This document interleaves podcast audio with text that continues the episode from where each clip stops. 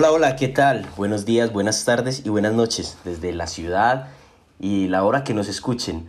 Eh, es un gusto para mí estar de nuevo acá. Mi nombre es Santiago, desde Medellín y como de costumbre, Víctor desde Monterrey. ¿Cómo estás, Vic? Hola, ¿qué tal? Pues buenas noches, buenos días o buenas tardes, como dices tú. Bienvenidos, gracias por escucharnos. Ok, Vic, el día de hoy vamos a hablar de cuántos cafés tienes que pagar para cargar tu vehículo. Sé que suena un poco interesante, pero ya vamos a hablar de él.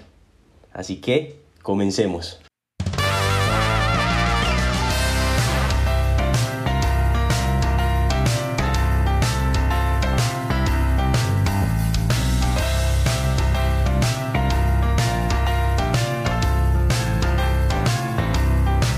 Y bueno, como de costumbre, de nuevo estamos acá y el día de hoy queríamos hablarles o platicarles de que Vic, tengo una noticia, algo que me, que me pareció interesante y que quería compartir contigo hoy, y es que Starbucks se quiere convertir en la gasolinera del futuro. Pues imagínate que se dice que en el 2030, aunque suene muy lejos, pero estamos cerca de 8 años, 7 años allá, pues se dice que van a haber alrededor de 26 millones de autos eléctricos en Estados Unidos y que se van a necesitar más de 10 veces, más de 10 cargadores, de, más de 10 veces los cargadores que hay en este momento. Y pues a eso le está apostando en este momento en Starbucks, que con sus 15.000 locales que tiene en Estados Unidos aproximadamente, está haciendo una prueba piloto con Volvo para que sus sitios también funcionen como gasolineras, o ya no se llamarían gasolineras, quizás se llamarían cargadores. Es que de hecho ese es el punto, ¿no? O sea, creo que lo importante aquí es darnos cuenta del origen del problema. ¿Y cuál es el problema? O mejor dicho, ¿cuál es la oportunidad? Si el automóvil se va a volver eléctrico y quien tenga el mayor número de puntos de cobertura en una geografía va a poder dar el servicio de carga eléctrica, entonces, ¿qué va a pasar con las gasolineras? Salida de la industria, ¿no? Porque aparte yo no iría a una gasolinera a perder 40 minutos, que es un tiempo aproximado de carga, ¿no? Sí, y eso que es el más rápido que hay hasta el momento, entre comillas. Pero sí está interesante. Así que, pues no sé, la verdad me llamó la atención, pero creo que sí, sí va más por ese lado la industria. A ver, ¿y dónde gana Starbucks? La pregunta, y, y alguna vez tuve un maestro en la maestría que me decía, sigue el dinero. ¿Dónde gana Starbucks? O sea, Starbucks va a ganar en el kilowatt que te venda y entonces se vuelve un distribuidor de las compañías de energía eléctrica o va a ganar en la venta de productos mientras tú esperas los 40 minutos de carga. Claro que sí. Para mí está en el tiempo de espera. Mientras cargas tu auto, sigues planificando tu viaje, te tomas un café y bueno, retomas carretera. O dos, o tres, porque entonces vamos al punto. ¿Cuánto tiempo es el tiempo promedio de tomarse una taza de café? No, pues creería yo que tres minutos, cinco minutos. Ok. Entonces, ¿cuántos cafés te tomarías en 40 minutos? Pues ponle que 10. Ok, o sea, no, hombre, te das tanta taquicardia. Bueno, entonces es a, a, lo que voy, ¿no? O sea, en qué te formas, en qué llegas, en qué te detienes, pagas, te compras un caramel macchiato.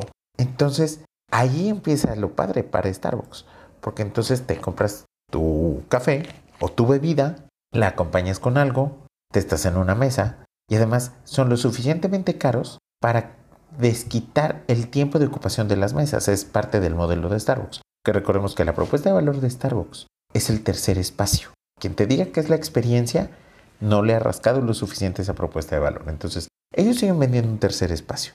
Y ahora se va a volver el espacio mientras cargas tu coche. Ahora, la siguiente pregunta, en especial en Norteamérica. ¿Cómo pagas un Starbucks? Pues con tu app desde tu celular, con tus tarjetas, lo, normal. O con la tarjeta Starbucks. Pero al final, también en Estados Unidos, una decisión que se han tardado mucho en tomar es si Starbucks se convierte en un banco o no. Porque llega a tener más dinero acumulado que algunos de los bancos establecidos de Estados Unidos. Entonces, si ya tienes el dinero, ya tienes a la gente, ya tienes todo cautivo, pues se vuelve muy fácil. Y entonces puedes hacer hasta jugar con el modelo de negocio, ¿no? Porque puedes generar promociones ven a cargar tu coche y te hacemos un descuento en tu refil del café del día. Porque al final el otro día escuchaba que un café del día en México cuesta 3 pesos. El dólar anda por ahí de 21 pesos. Entonces ahí tienes un negocio. Imagínate cuánto. Y, y, más o menos el café del día de estar como en un dólar 25. ¿Cuánto le están ganando? Entonces ahí es donde tenemos que empezar a jugar con la innovación. ¿Cómo vamos a lograr cambiar esos conceptos de carga y que tu gane venga por toda la oferta de productos que estás desarrollando y ofertando ese mercado? Y a mí lo que me preocupa es qué está pasando con las gasolineras. ¿A qué le están apostando y dónde están innovando? ¿Y hacia dónde van? Porque yo calculo que para el 2050 va a haber pocos autos funcionando con gasolina. Sí, tienen un reto mucho más grande. Pues, digamos, Starbucks está, podría innovar en su modelo de negocio, pero digamos que sería una innovación divertida, por así decirlo. Las gasolineras, o sea, si no, si no innovas, desapareces. Y eso me lleva a un concepto bien padre que, que ahorita lo he escuchado mucho eh, con las empresas que, que trabajamos, que nos hablan sobre queremos hacer innovación transformacional. Pues yo diría que sí, más que transformacional sería disruptiva. ¿Tú crees? Creo que sí cambia el, las reglas del juego por completo, porque ya hay un nuevo entorno, hay una nueva forma de energía, entonces pues la innovación disruptiva dice que algo tiene que desaparecer para que otro llegue. Pero entonces no es transformacional. Aquí, chécate, tenemos la, la innovación, cuando, cuando hablamos de transformacional, se representa en tres niveles. Primero, con la innovación de mejora continua, que a lo mejor eso ahorita lo tiene una gasolinera. Y a lo mejor lo está haciendo Starbucks en su mejora continua, en su mejora de procesos a través de la app, puntos, bla, bla, bla. Siguiente nivel, innovación adyacente. La innovación adyacente es aquella que sale colateral a algo que estás haciendo. Y en este caso, se me hace que es innovación adyacente. ¿Por qué? Porque ellos siguen vendiendo su café. Ellos siguen haciendo sus modelos de negocio y sus aplicaciones para obtener dinero y tenerlo ahí depositado y ellos ven cómo lo están girando. Y aparte, te están poniendo, mientras compras, tu carga en el, para el vehículo. ¿Eso está transformando a la industria? No, porque tú vas a llegar, te vas a ir a estacionar y lo pones a cargar. Como hasta ahorita que vas, te estacionas, te bajas y haces la tarea, o te pones a tu junta de negocios que tarda una hora, y esto tarda 40 minutos. O sea, los que se tienen que poner vivos y hacer la innovación transformacional, porque van a tener que transformar su industria, son los gasolineros. Y no sé si lo están viendo venir. Y espero que algunos nos estén oyendo porque lo estamos advirtiendo en 2022, porque vienen los centros de carga. O sea, ya tus nietos no te van a decir, ay, pasé la gasolinera. Fue, ah, estuve en un centro de carga. De hecho, a mí en, eh, hace cinco años estuve en París y me impresionó que en las calles hay cargadores en las maquetas. Aquí en México no había, ahora ya hay en los centros comerciales y, y demás. Pero era impresionante que ya los vehículos tú los cargabas gratis en la calle. Entonces, ¿cuál debería de ser el verdadero reto? entender las oportunidades. Yo creo que el reto es entender la oportunidad. Y una vez que lo entendamos, pues ahora sí, poder construir procesos de innovación. Acuérdate que, que la innovación puede ir en modelo de negocio, en proceso o en producto.